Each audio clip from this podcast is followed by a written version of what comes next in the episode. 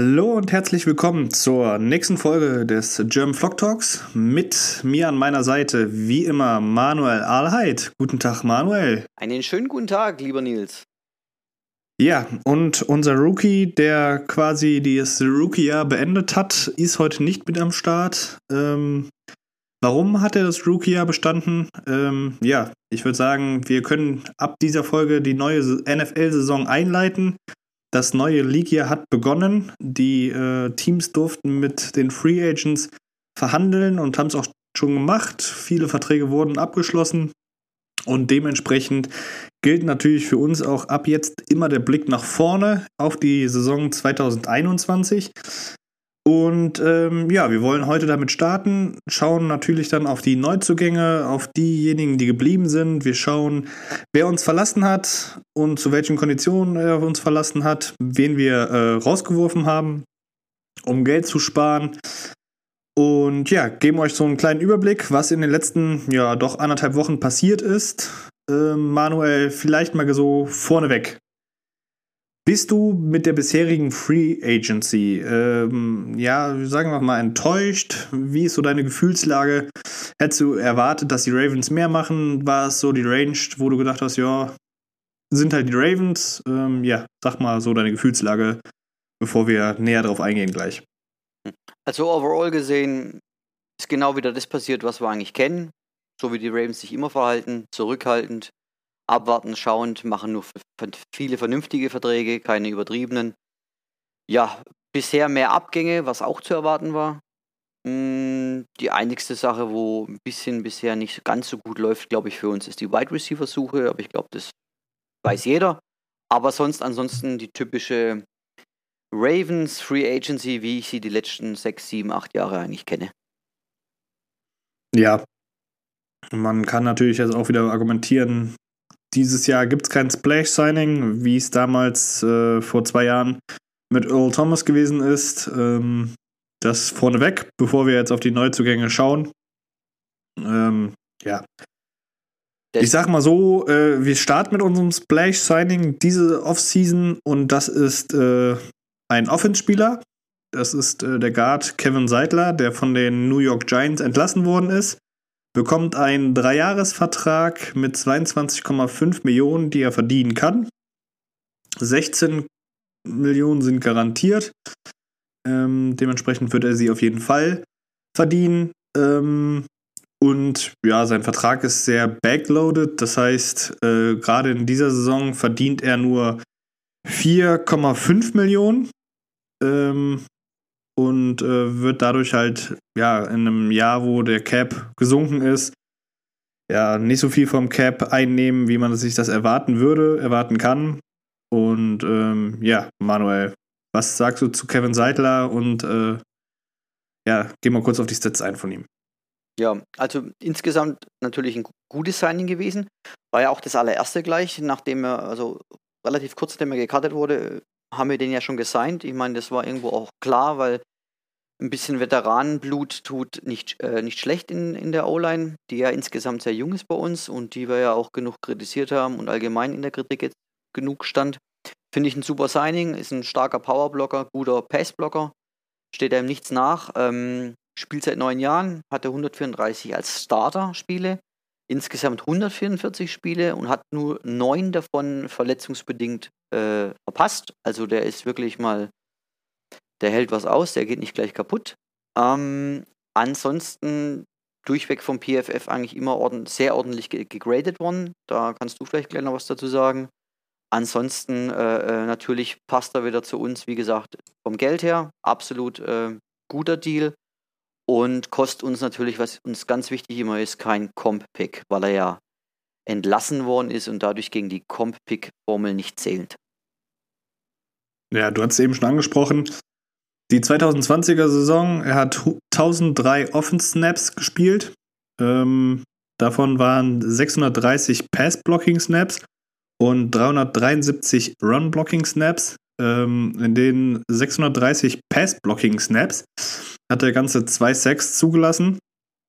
Ähm, was äh, ja eine sehr gute Quote ist denke ich mal, ähm, und wird unserer Offense-Line gerade ne, im Passspiel deutlich äh, nochmal an Qualität dazugewinnen, äh, dass Jackson einfach mehr Zeit bekommt. Du hast es schon angesprochen, ähm, die Offense-Line ist sehr jung.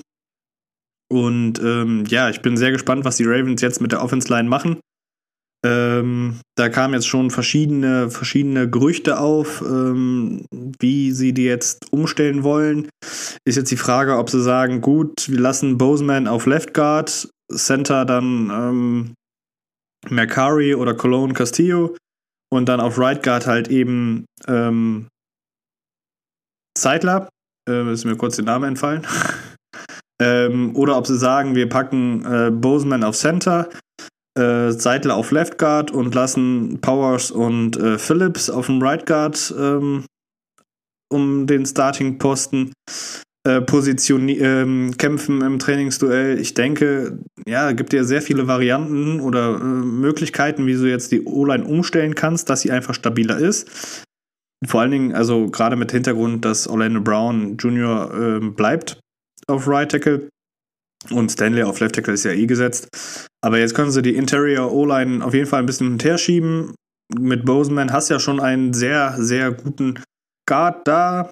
Und jetzt kannst du halt gucken, wer von Mercari und Cologne Castillo, Powers oder Phillips sich da im Trainingscamp durchsetzt. Und dann sagst du, gut, entweder du lässt Boseman auf Center spielen und schiebst Seidler auf Left Guard, dann hast auf Right Guard Powers oder Phillips, je nachdem, wer von den Vieren am besten war. Oder du sagst, gut, ich sag jetzt mal zum Beispiel, Cologne Castillo war der Beste von den Vieren im Trainingscamp.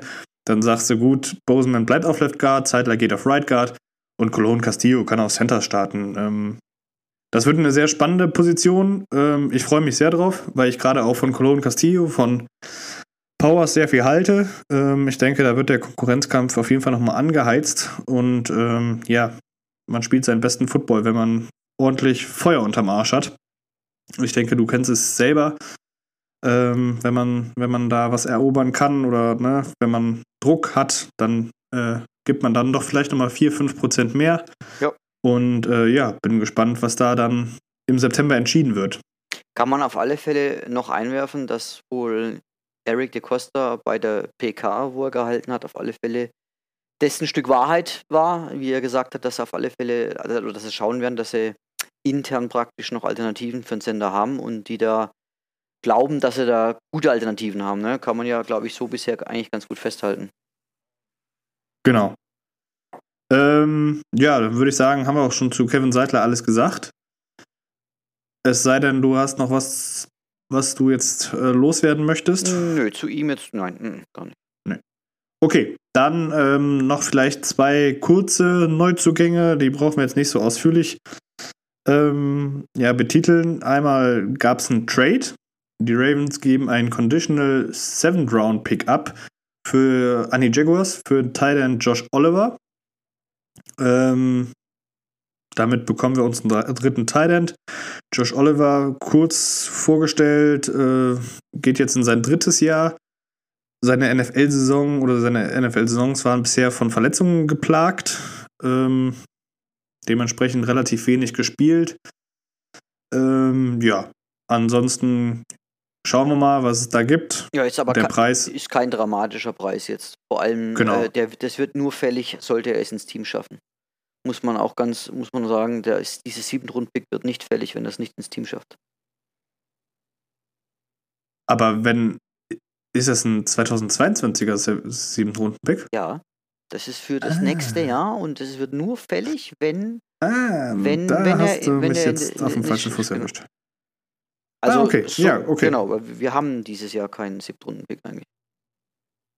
Okay, ja, nee, ich dachte irgendwie an, an diese Saison, aber dann, mhm. ja, umso und besser. und weil du jetzt gerade sagst, der dritte, ist der vierte eigentlich dann theoretisch, weil drei haben wir ja eigentlich. Wir haben ja, äh, wie hieß er doch von letztes Jahr? Jacob Breland meinst du? Nee, nee, nee, nee, nee, wir haben ja ähm, ähm, Tomlinson, Tomlinson ja. doch gesigned gehabt, Stimmt, genau. stimmt, ne? stimmt, Andrew stimmt, Spoil, stimmt. Tomlinson und ja, und dann haben natürlich eine Menge auf der auf der Ersatzbank noch sitzen, die noch gar nicht gespielt haben, also Breland ne, und Wolf und so weiter, aber da gehen wir jetzt mal nicht davon aus. Also das Interessante ist bei dem, bei ihm, dass er auf dem College eigentlich auch echt gut war. Und wie gesagt, er war halt jetzt zweimal verletzt in beiden Saisonen. Also ich sag mal, der erinnert mich so ein bisschen an Deshaun Elliott eigentlich, ne? Zwei Saisonen überhaupt nicht gespielt. Sollte der genauso einschlagen, das wäre natürlich genial. Aber lassen wir es mal dahingestellt sein, ist wie gesagt, aufgrund des Preises äh, kann man es mal probieren. Ich wollte gerade sagen, Low Risk, High Reward. Würde ich es jetzt mal betiteln. Ähm, ja, schauen wir mal, ob er es ins Team schafft. Der dritte im Bunde, der ähm, neu zu den Ravens gekommen ist, ist äh, ein alter Bekannter tatsächlich. Safety Geno Stone haben die Ravens im letztenjährigen Draft in der siebten Runde gedraftet. Ähm, wer den Podcast länger verfolgt und äh, ja auch mir auf Twitter folgt, der weiß, dass ich ein großer Fan von ihm bin und war. Ähm, als ich gesehen habe, dass die Ravens den äh, ja, in der siebten Runde extra nochmal hochgetradet haben, um ihn zu bekommen. Ähm, ich hatte es damals als Stil betitelt. Hat dann die Saison relativ wenig gespielt, wurde im Dezember äh, ja, entlassen, um Platz zu schaffen im Team für, äh, ja, ich weiß es nicht mehr für wen. Auf alle Fälle dann- 53-Mann-Kader, genau. Ist, Genau, und wurde dann von den Texans aufgenommen. Die haben ihn aber auch äh, mit keinem Tender belegt, weshalb er ja wieder ein Free Agent war ähm, und ja, in Baltimore zu Besuch war und dementsprechend einen Vertrag unterschrieben hat. Müssen wir zu ihm noch viel sagen? Hast du da noch was, was du zu ihm sagen möchtest? Mm, Nö, ich meine, das. Also sie mochten ihn. Es hat ja auch, der ist ja auch wirklich nur äh, gekartet worden, eben um Platz zu machen, weil halt ein anderer Spieler aus der Verletzung wiederkam einfach und die sind eigentlich davon ausgegangen, das weiß ich noch, das war damals groß im Gespräch, dass er eigentlich das Waiver Wiring durchläuft und wieder bei uns in die, auf die Practice Squad kommt, ne? Und Ja. gut, dass er da damals abgeschnappt worden ist, ist halt so, aber jetzt ist er wieder bei uns. Ich denke mal, man muss ihm halt Zeit geben, ne? Zeit zum Wachsen, das ist, glaube ich, alles bei ihm. Ja, ist, denke ich, ein Safety-Typ, wie die Ravens ihn jetzt noch brauchen. Ähm, so ein Backend, der viel Feld ähm, decken kann, der schnell ist, der diesen Single-High-Safety spielen kann. Ähm, ja, schauen wir mal, äh, ob es sich für die Ravens rentiert. Ist ein Einjahresvertrag. Dementsprechend auch hier wenig, äh, wenig Risiken genommen. Und schauen wir mal, was daraus wird. Ich würde sagen, wir gehen weiter zu den Vertragsverlängerungen. Da gibt es einige, zwar nicht viele, aber einige. Ähm, die erste Vertragsverlängerung hat mich tatsächlich ein bisschen überrascht. War auch so ein bisschen under the radar, würde ich mal behaupten. Ähm, Inside äh, Linebacker Chris Board bleibt für ein weiteres Jahr, bekommt 2,7 Millionen. Davon sind 1,6 Millionen garantiert. Ja. Ähm, gerade zum Ende der Saison hin wurde er immer wichtiger, ähm, hat auch besser gespielt. Manuel, du als Defense-Experte, findest du den Move gut oder würdest oder ja, hast du da Fragezeichen? Ja gut, es ist für mich ich, äh, ein Special Team Player, ne? Das bleibt dann, also ich, er ist bestimmt der dritte dann jetzt im Bunde, nachdem ja, wo wir noch dazu kommen, eigentlich Ford ja gekartet worden ist. Ähm, hauptsächlich sehe ich ihn aber wirklich als, als, als, als Special Team Player einfach. Da wird er wichtig sein. Und ich vermute mal, dass er da einen Job von jemandem übernehmen wird namens Levine, der ja auch nicht mehr bei, bei uns ist. Ähm, und von dem her gesehen, ja, also sie wollten ihn, bin ich mir ziemlich sicher. Das vom Geld her einfach sieht man das. Und ja, lass uns mal dahingestellt sein. Ich war auch überrascht, absolut. Aber da sind mir aber alle noch davon ausgegangen, dass Ford auch ganz normal dieses Jahr bei uns spielen wird. Ja, wovon wir nicht überrascht waren, ist, dass Outside Linebacker Tyus Bowser bleibt. Ähm, wir hatten es ja ein bisschen gefordert und ähm, auch schon ein paar Zahlen genannt. Letztendlich bleibt er für vier Jahre 22,5 Millionen. Ähm, was soll ich sagen? Ähm, billiger davon gekommen, als ich es erwartet hätte. Absolut. Wir hatten ja drüber gesprochen. Ich hatte ja noch gesagt, irgendwas zwischen 8 bis 10 Millionen, irgendwo so in dem Dreh. Unter normalen Voraussetzungen. Also, was er jetzt da bekommt, das haben sie schon richtig, richtig gut gemacht. Also die 22,5 Millionen durch diese vier Jahre sind ja etwas mehr als 5,5 Millionen im Jahr. Das ist schon richtig, richtig günstig. Ja, was ich auch geil finde, ist, dass er in seinem, Bono, in seinem Vertrag Boni hat für Sacks und auch für Interceptions. Ah, ähm, cool. Ja, und äh, vielleicht kurz auf seine Rolle in der Defense äh, einzugehen im kommenden Jahr. Ich denke, er wird eins zu eins äh, Matthew Juden ersetzen. Genau, also der wird, der wird als Sam Linebacker wohl spielen werden, definitiv. Auch wenn er jetzt eigentlich immer mehr so der, der an der Edge auch fungiert hat. Aber nachdem ja Ngakwe dieses Jahr da war, war er ja oft genug auch Sam dann bei Passing Downs. Also, und ich weiß, wir na, bei unserer äh, Roster-Besprechung haben wir ihn ja oft genug gelobt, wie gut er im Tackling ist, wie, wie, wie ruhig er spielt, wie er das Contain sauber hält. Was er ja oft viel, viel, viel besser gemacht hat wie Julian selber. Deswegen Top-Verpflichtung, so wie wir predicted hatten ja eigentlich schon, können wir zufrieden sein, ist ein ganz feiner Spieler. Und der nächste Spieler, da hat man auch gefordert, dass er zurückkommt. Ich war letztendlich über die Vertragslaufzeit ein bisschen überrascht. Ähm, drei Jahre, 12 Millionen. Defense End Derek Wolf ist zurück. Ähm, tja, was nehmen wir damit? Auch da denke ich, dass es ein guter Deal ist für die Ravens. Ähm, 4 Millionen pro Jahr ist, ist jetzt okay. Ähm, und gibt natürlich dann der Defense Line Platz und Tiefe zum Rotieren. Und Derek Wolf, äh, wir hatten schon im Rooster Talk darüber gesprochen. Falls ihr es noch nicht reingehört habt, äh, dürft ihr es gerne noch tun. Ähm, ja, da hatten wir ja schon gesagt, dass Derek Wolf eine unglaublich gute Saison gespielt hat. Ähm, dementsprechend bin ich froh, dass er wieder zurück ist. Wie gesagt, ich war ein bisschen überrascht, dass sie ihm einen Dreijahresvertrag gegeben haben, ähm, da er dann doch sehr fortgeschritten in seinem Alter ist, um es äh, freundlich auszudrücken. Ähm, oder kannst du das, kannst du das nachvollziehen? Also, wenn du mich gefragt hättest, ich hätte auf einen Zwei-Jahres-Deal getippt. Drei Jahre ist jetzt schon. Aber ich glaube, im letzten Jahr kann man auch, äh, kann man ihn wunderbar cutten. Also, das ist jetzt von dem, vom Dead Money dann so aufgeteilt, dass es wirklich kein Problem wäre, ihn, glaube ich, im dritten Jahr zu cutten. Ich habe es zwar jetzt gerade nicht genau vor den Augen, aber ich meinte, dass das so war, wie ich die Struktur mir durchgelesen hatte. Ja. Dann ähm, würde ich sagen, gehen wir einfach direkt weiter zu Spielern, zu ehemaligen Spielern der Ravens, die äh, woanders einen Vertrag unterschrieben haben. Ähm, die würde ich eigentlich nur ganz gerne kurz abklappern. Ähm, da würde ich gar nicht drauf eingehen. Ich möchte nur von dir ein Ja oder ein Nein hören, ob du an äh, Ravens Stelle ohne mit Blick auf äh, Cap, Sal äh, auf Salary Cap, ob du den Vertrag auch so gegeben hättest oder dir das zu viel wäre. Wir fangen an mit Matthew Judon, vier Jahre, 65, äh, 56 Millionen, 32 Millionen garantiert von den Patriots. Ja, nein? Mhm. Oh Mann. Ähm, dieses Jahr so wie es ist, nein. Okay. Kurz und knapp. Ich, ich könnte es ich ausführlich begründen, aber ich glaube, das brauchen wir auch nicht. Das ist Quatsch. Dann Defense End Yannick Ngakwe, zwei Jahre 26 Millionen bei den Raiders. Mm, ja. Oh, das, da muss ich jetzt mal kurz sagen, warum. Ähm, weil ich das ehrlich gesagt für seine Pass-Rush-Fähigkeiten nicht zu viel finde. Grundsätzlich nicht, auch wenn er jetzt kein, kein er nicht alle äh, Three Downs spielt. Das ist ja das, was, was ich ihm angreife letzten Endes, dass er mir nicht äh, vielseitig genug ist. Aber trotzdem, für, für den Druck, den er trotzdem erzeugt, als reiner Edge-Rusher, finde ich jetzt 13 Millionen eigentlich nicht zu viel. Also im Vergleich für uns, für unsere äh, Sachen, wo wir nochmal fordern von dem, von dem Edge Rusher auch, also sprich, das in die Coverage droppen, was er ja gar nicht macht und auch der Run Support ist mies, ähm, können wir natürlich sagen, nö, der passt jetzt bei uns so gar nicht dann rein, also für das Geld dann auch nicht. Aber ich glaube, in, in, in anderen Systemen, auch da, wo er gesigned ist, ist das Geld nicht zu viel. Überhaupt nicht.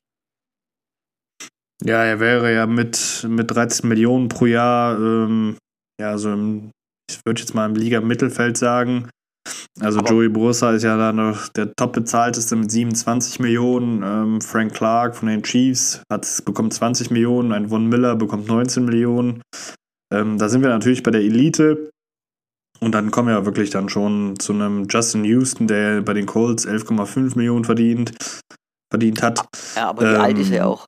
Du musst es bitte. Ja, genau, genau, also genau. Deswegen, also ich sag, rein der Deal, so wie er jetzt steht, zwei Jahre, das Geld, Das ist nicht zu viel für ihn.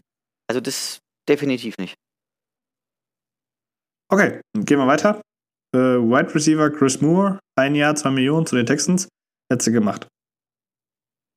Äh, nö. Ja, nein. Alles andere hätte mich jetzt auch gewundert. Nein.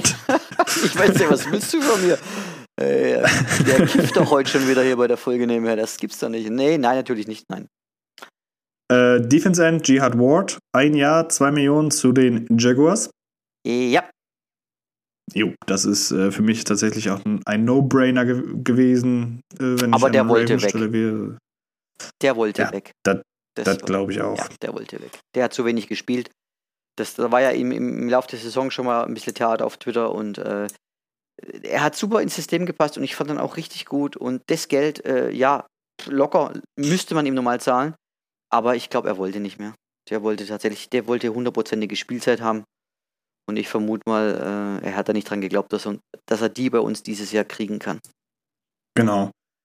Dann äh, der Longsnapper Morgan Cox ist zu den Titans gegangen auf einem Einjahresdeal. Ich habe leider keine Zahlen im Internet gefunden. Ähm, Ich glaube Beziehungsweise hab 1, ich- doch, ich glaube 1,6 Millionen oder sowas, oder? War nicht, war nicht viel, also. äh, ich habe es nicht gesehen, aber Also äh, ich, ich meine, also es war nicht viel, also unser Nick Moore äh, kriegt nicht, nicht so viel weniger. Also ich glaube, es war eine Mille oder sowas. Ich weiß es jetzt auch wirklich nicht genau, aber es ist echt wirklich eigentlich, wo man sagt, hm, okay. Aber ja, ist halt so. Ja, gut, da müssen wir jetzt nicht drüber sprechen. Nee. Ist ein Longsnapper. Äh, gut. Ähm, Cuts, äh, du hast es eben schon angedeutet. Wir haben Inside Linebacker LJ Ford gecuttet, ähm, sparen dadurch 2,25 Millionen. Ähm, der hat mich schon überrascht, der Cut. Definitiv. Also gerade, ähm, weil er ja dann doch eine größere Rolle in der, in der Defense hat, hatte der mich dann doch schon doch äh, überrascht. Ja, vor allem, weil das Safing jetzt nicht äh, wirklich nicht viel ist eigentlich für den Spieler, wo er ja ist eigentlich. Ähm, ich gehe davon aus, dass die Ravens einfach sagen, hey, wir haben äh, zwei hohe Picks investiert ähm, und wir wollen einfach, dass Patrick Bean und, und Harrison einfach spielen. Und sie gehen einfach von dem nächsten logischen Schritt aus, vom Rookie zum, zum Zweitjahresspieler und möchten sich halt das Geld sozusagen dann sparen. Und deswegen Und auch ich dann gehe das davon aus, dass sie dann auch gerade mit Chris Board dann denken, Genau, dass das er die Rolle von Ford Ja. ersetzen kann. Genau, genau. So, und dann haben die Ravens noch Verträge umstrukturiert, beziehungsweise haben zwei Spieler sogar noch einen Paycut genommen. Und das Genau. sind beide D-Liner Brandon Williams und Calais Campbell. Brandon Williams hat einen Paycut von 1,5 Millionen äh, auf sich genommen. Calais Campbell waren es sogar 2 Millionen. Ähm, dadurch konnten die Ravens dann ähm, 4,5 Millionen gut machen äh, im Cap. Finde ich toll. Finde ich eine äh, schöne Sache von denen, weil wir, meine, wir haben es ja schon angekreidet gehabt bei unserer Kaderbesprechung, dass unsere Defense viel zu teuer eigentlich ist und dafür zu wenig Spieler eigentlich da sind.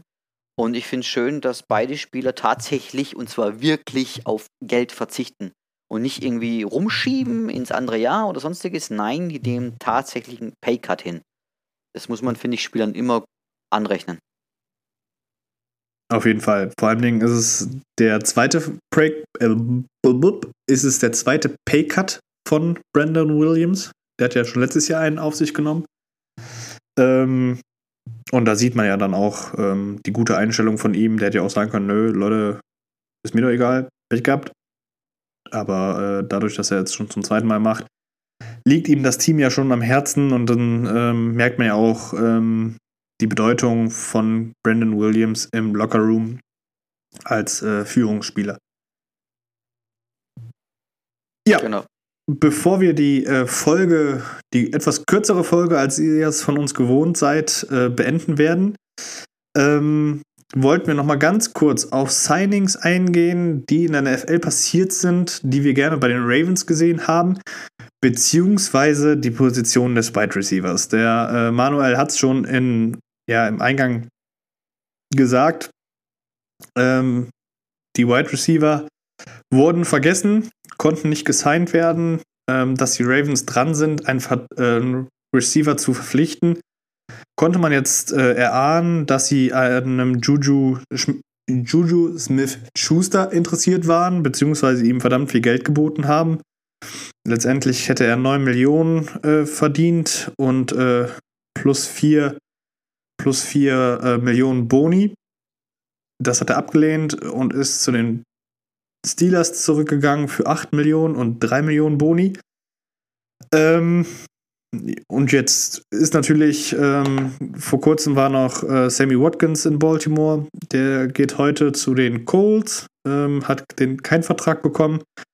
Ähm,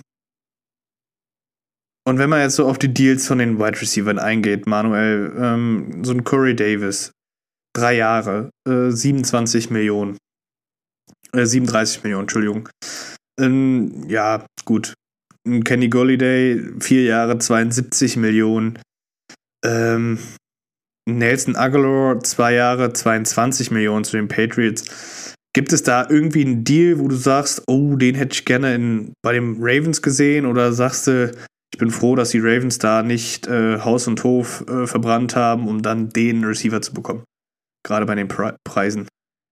Ja, also ich denke mal, das Kenny Golliday äh, Theater, was da auf Twitter auch war, ich hat man ja gesehen, dass das nicht so ganz alles gestimmt hat.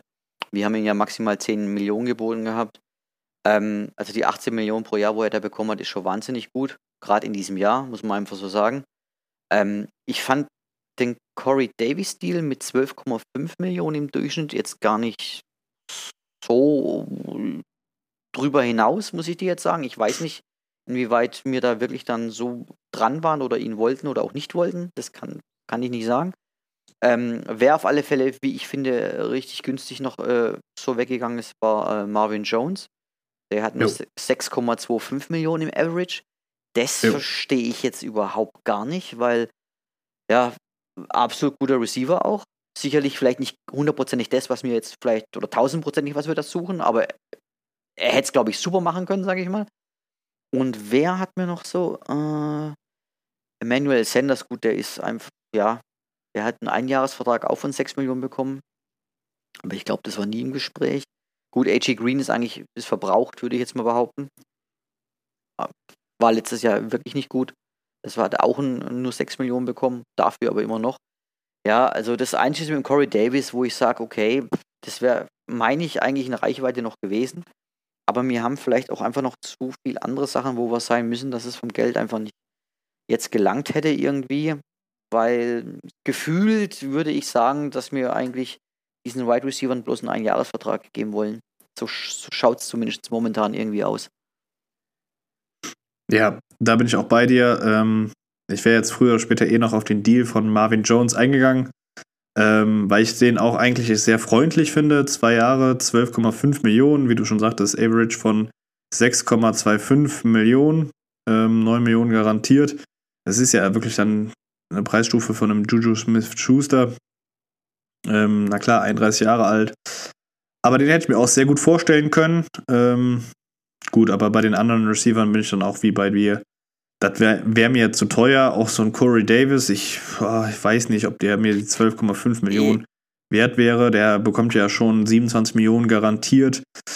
Boah, ob das ja, ja, für also einen das, das, Receiver nicht zu viel ist, gerade mit Hinblick auf, was kann er wirklich? Ist er der Nummer Genau. 1? Kann er, Genau, ja. kann er Outside gewinnen, wenn der andere nicht AJ Brown ist?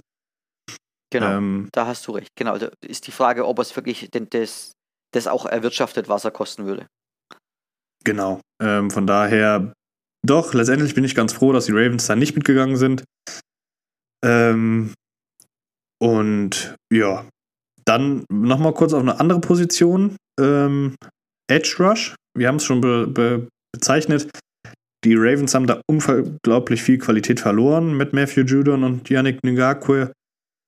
Ähm, da gibt es einen Spieler mit Hazen Reddick, den man eventuell, ja, dann doch vielleicht in Baltimore hätte sehen können, der ja auch eigentlich einen sehr freundlichen Deal hat mit ein Jahr 8 Millionen. Hättest du den auch gemacht oder sagst du, mh, Hazen Reddick, der hat jetzt auch nur einfach in Arizona ein Blütejahr gehabt. 8 Millionen wäre mir das nicht wert. Ähm, doch, also mir wäre das das wert gewesen sogar tatsächlich. Ähm, weil er hat ja drei Jahre in Arizona auch eigentlich mehr oder weniger als Off- Off-Ball-Linebacker gespielt. Und sie haben ihn ja eigentlich so wirklich jetzt erst dieses Jahr wieder auf der Edge spielen lassen, auf seiner ursprünglichen Position. Und da war er ja eigentlich wirklich gut dieses Jahr. Und ich glaube, dass der hätte auch gerade in unserem System hätte der nochmal richtig was, was, was, ja, was reißen können. Also das fand ich eigentlich ein bisschen schade. Der wäre was gewesen. Gefühlt habe ich das Gefühl, dass wir halt wahrscheinlich wieder irgendeinen Veteran noch holen wollen, einfach so als Sicherheitssignings. Und dann wahrscheinlich doch verstärkt im Draft zuschlagen wollen, auch wenn wir davon ausgehen können, ne, ist ja nie safe, egal wie man draftet, egal in welcher Runde, ob er auch wirklich spielt oder nicht. Und bei den Ravens muss er dann auch erstmal drei Jahre warten. So ungefähr, genau, je nachdem. Und, aber es gibt noch, wie gesagt, es ist noch viel Veteranenblut auf dem Markt. Also Melvin Ingram, sicher einer der populärsten Namen. Äh, Carlos Dunlap ist auch noch verfügbar, würde auch mit Sicherheit funktionieren, so für einen Jahresdeal. Warum nicht? Justin Houston. Ja, und da, also gerade bei Carlos Dunlap halten sich ja die Gerüchte, dass die Ravens an dem interessiert sind. Mhm. Ähm, also ich persönlich würde auch gerne Melvin Ingram sehen. Ähm, aber da hört man ja dahingehend gar nichts. Und äh, ja, du hast schon gesagt, Carlos Dunlap, der ist auf jeden Fall immer mal wieder Gespräch bei den Ravens. Genau. Justin Houston, weiß ich nicht. Der war letztes Jahr ist dann schon auch stark eingebrochen. Ich weiß nicht, ob man sich das noch ja, machen wird oder nicht.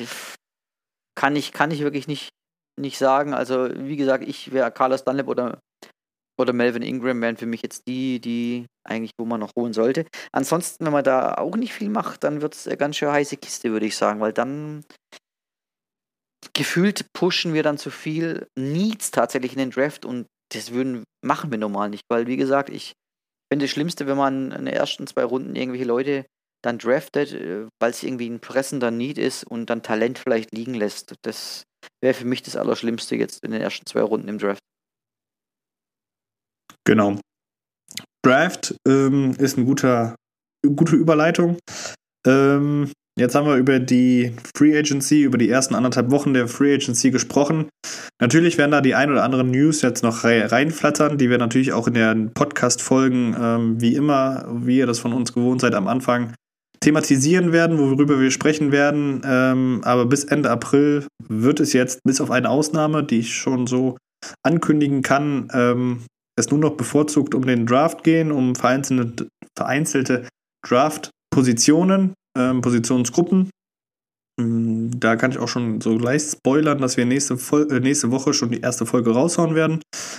Ähm, natürlich alles mit Blick auf, auf die Ravens. Ähm, ist ein super spannendes Projekt. Ich bin schon, äh, ja, on fire, da jetzt mich äh, hereinzuschauen in das Tape. Ansonsten, ähm, ja, seid gespannt aufs Wochenende. Da kommt wahrscheinlich eine äh, Sonderfolge mit einem, ja, man kann schon sagen, Stargast äh, in meinen Augen. Äh, darauf freue ich mich sehr. Manuel, wie immer möchte ich mich bei dir bedanken, dass du die Zeit genommen hast, um äh, ja dann doch wieder über die Ravens zu sprechen, über die neuen Spieler zu sprechen, über alte Spieler zu sprechen. Und ähm, ja, ich denke, wir hören uns dann demnächst wieder. Ciao, ciao. Genau, wir hören uns wieder. Stay tuned for the draft. Haut rein, ciao, ciao.